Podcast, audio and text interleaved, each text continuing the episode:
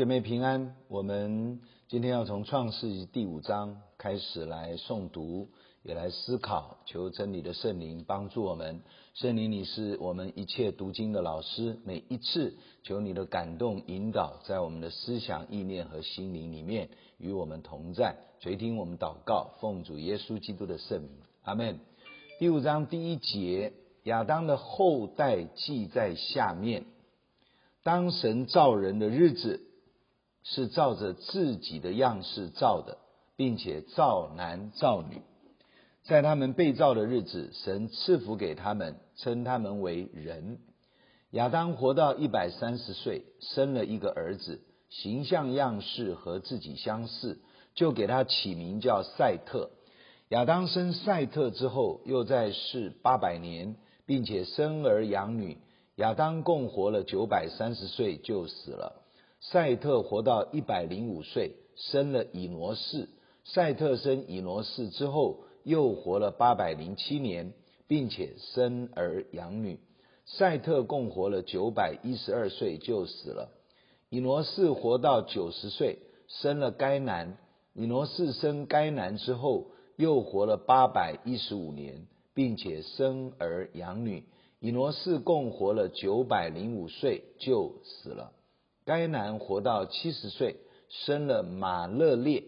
该男生马勒列之后，又活了八百四十年，并且生儿养女。该男更活了九百一十岁，就死了。马勒列活到六十五岁，生了亚列。马勒列生亚列之后，又活了八百三十年，并且生儿养女。马勒列共活了八百九十五岁，就死了。亚列活到一百六十二岁，生了以诺。亚列生以诺之后，又活了八百年，并且生儿养女。亚列共活了九百六十二岁，就死了。好，我们先读到二十节。好，那么有时间我们再往下看。在这一段的圣经里面呢，我们看到啊，这个亚当他写亚当的后代记在下面。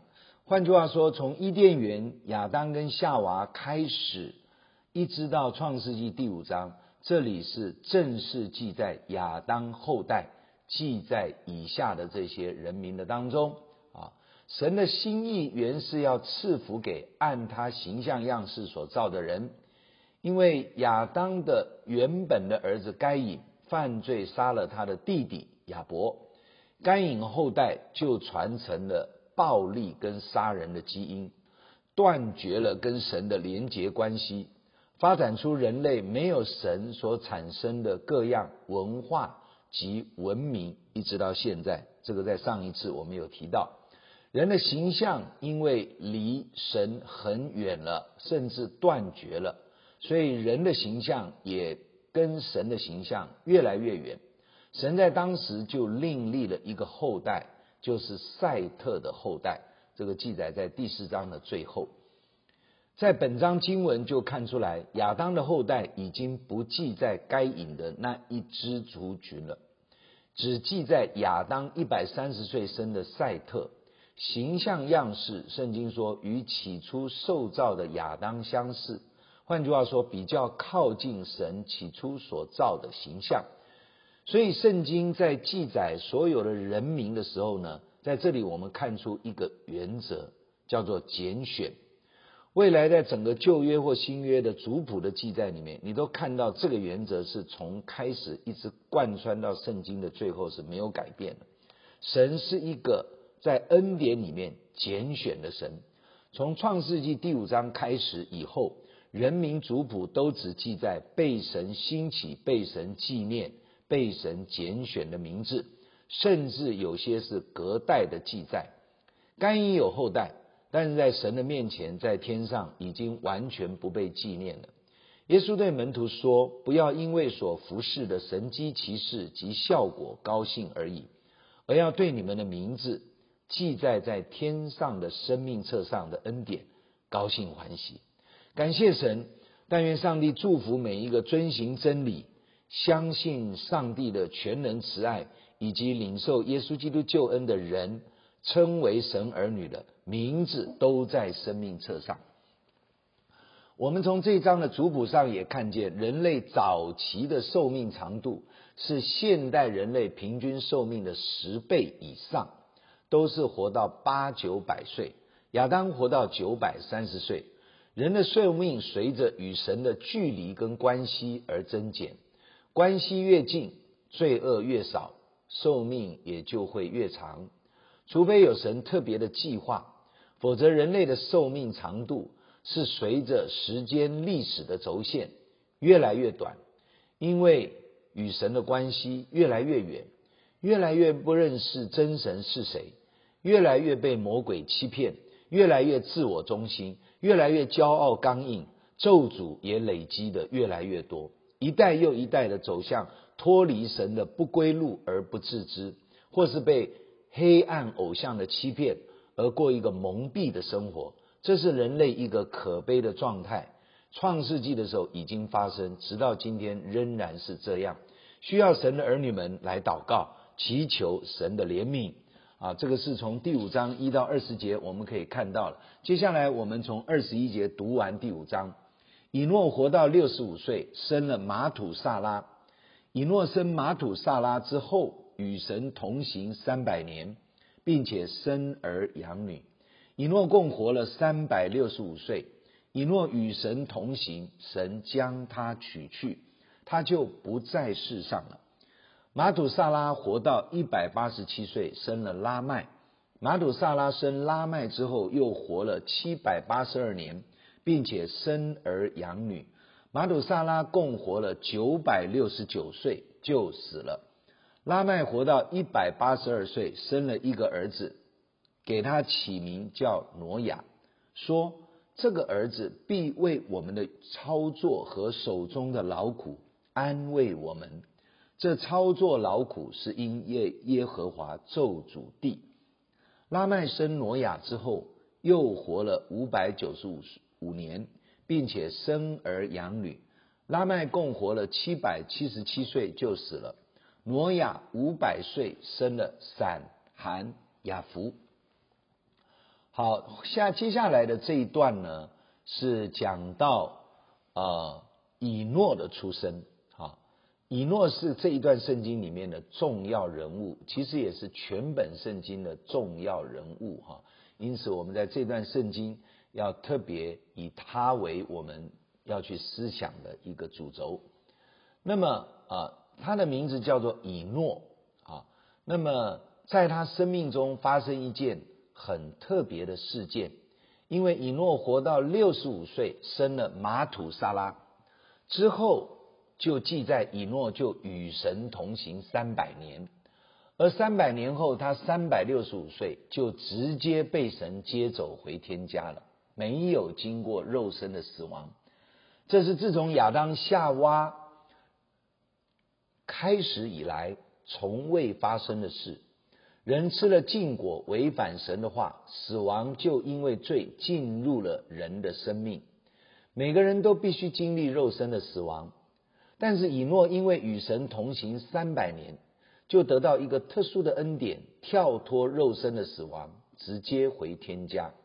圣经只记载两个人有这种特殊的恩典，一位就是这里的以诺，另一位是记载在圣经列王记的先知以利亚。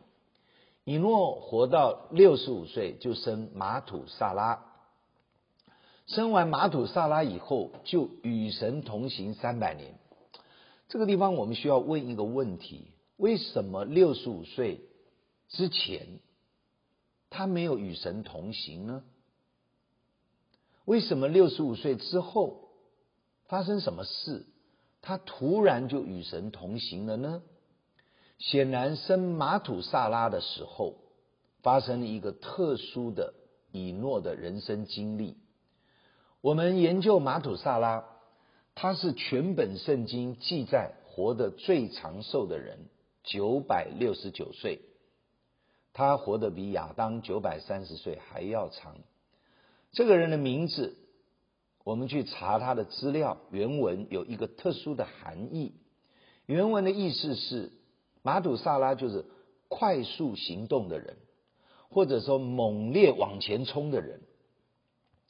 也就是以诺生这个儿子的时候呢，显然他领受了神的一个启示。也就是说，这个启示让以诺的生命有一个很大的改变。他知道要在他的人生当中，要开始与神同行，要开始快速的行动，要开始猛烈的往前往前冲。似乎有一个标杆，有一个啊、一个很重要的事情发生，让他必须快速的往那个目标前进。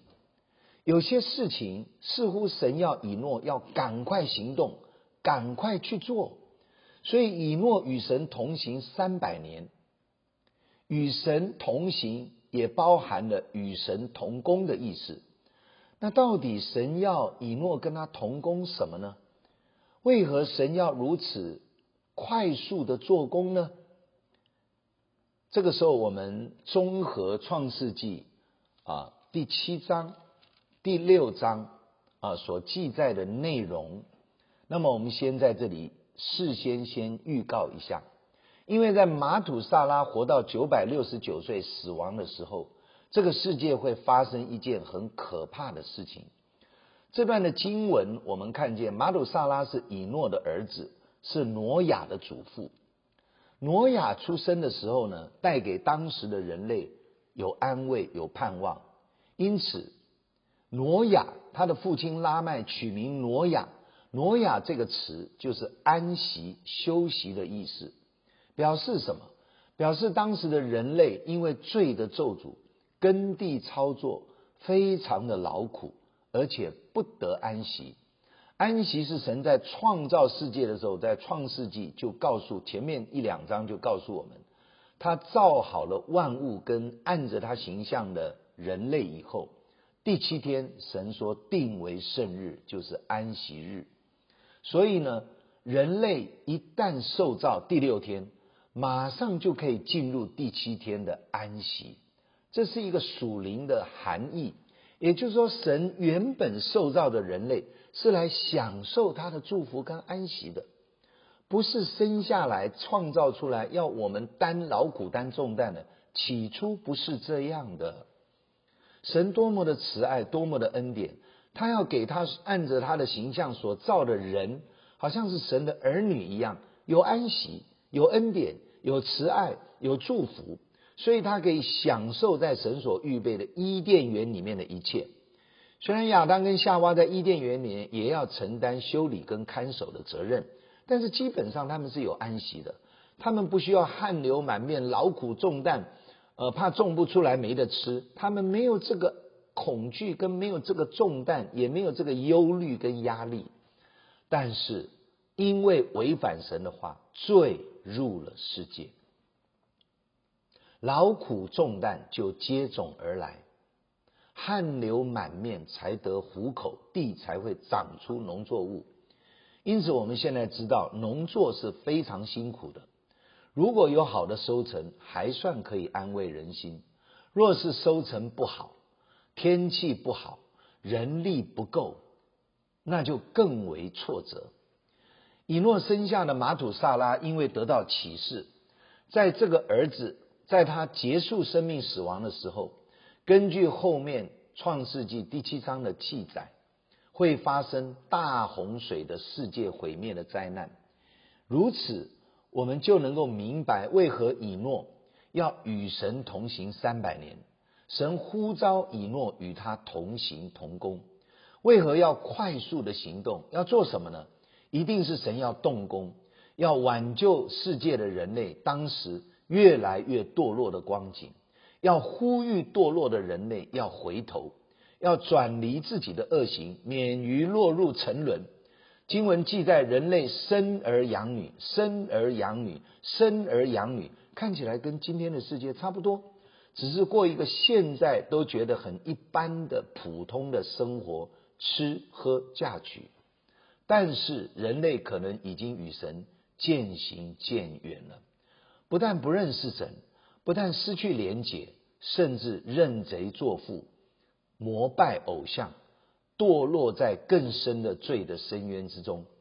我相信在这段经文里面，虽然表面没有讲得很清楚，但是以诺是受神差遣，蒙召与神同工，成为向当时世界上的人类发出警讯的器皿。神总是在不同的世代，不停地向每个世代的人发出召唤：转离恶行吧，归回真神啊！自从人类违背神、犯罪堕落、离开伊甸园之后，神一直都在向每一个世代发出召唤。挪亚的出生是神给世人的启示，神要赐下恩典，使人可以重享创世纪的起初创造的安息。因为世人活在有罪的生命中，是无法靠自己的努力劳力得安息的。神用挪亚的生命要显明慈爱的恩典，挪亚的生命要带来拯救的安息。挪亚生出来的义士，他的父亲说：“这个儿子必为我们的操作和手中的劳苦安慰我们。”所以，其实，在整个创世纪的第五章的经文里面，只是留下一个伏笔，就是透过挪亚，未来会做一件上帝要做的救赎的工作，因为人类在地上。相当的罪恶，相当的堕落，而这一件事情，在以诺到六十五岁生玛土撒拉的时候，他已经得到这一个神的启示跟呼召，以至于他与神同行同工三百年之久。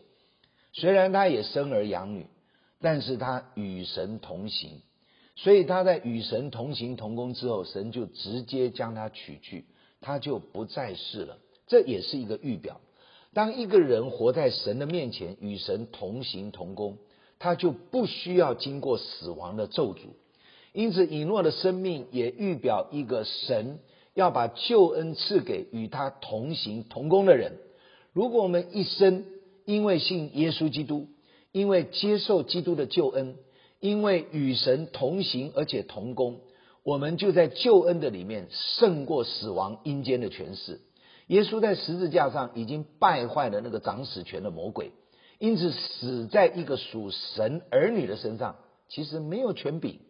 哈利路亚，亲爱的弟兄姐妹，如果你真的是神的儿女，而且与神同行同工，我奉耶稣的名说，你身上是不可以有死亡的权势的，你的身上不可以有魔鬼的作为的。一旦我们跟随主，与神同行同工，我们就会经历这样的祝福。我们的生命虽然有困难，虽然有挑战，甚至有魔鬼的攻击，但是我们可以胜而又胜。只要活在基督的里面，与圣灵合作，与基督同行，与神同工，遵行神的话，完成神的旨意，传递福音的大使命，我们的生命是大有得胜与盼望。感谢神的恩典，透过旧约创世记第五章、第六章、第七章，未来我们要谈的。透过以诺的生命，我们得到这样一个宝贵的启示。所以旧约很多的人物救恩都已经在他们身上预表出来了。如果我们对新约旧约可以合在一起来思考，我们对旧约的很多的真理就可以真正的明白神的本意，领受那个祝福。我们一起来祷告，天父，我们感谢你，透过这本圣经，借着真理的圣灵解开。借着新约耶稣基督救恩的启示，我们能够明白，你从起初创造就预备了安息，预备了救恩，预备了救赎的恩典，让我们可以领受你的生命，与主同行同工。我们感谢你，让以诺的见证，他不经过死亡就被提到天家。主啊，今天在基督里，你也让我们不管肉身会朽坏。我们是不需要经过死亡的诠释，哈利路亚！真是无比的感谢赞美你，保守我们的心，保守我们的生活，保守我们的行动，让我们一直持续与圣灵在真理里面同行同工，垂听我们的祷告，保守我们脱离试探和罪恶的危险。奉主耶稣基督宝贵的圣名，阿门。假如你喜欢我们的分享，欢迎订阅并关注这个频道。假如你从今天的分享中得到帮助，欢迎你分享给更多的人。愿上帝赐福给你，阿门。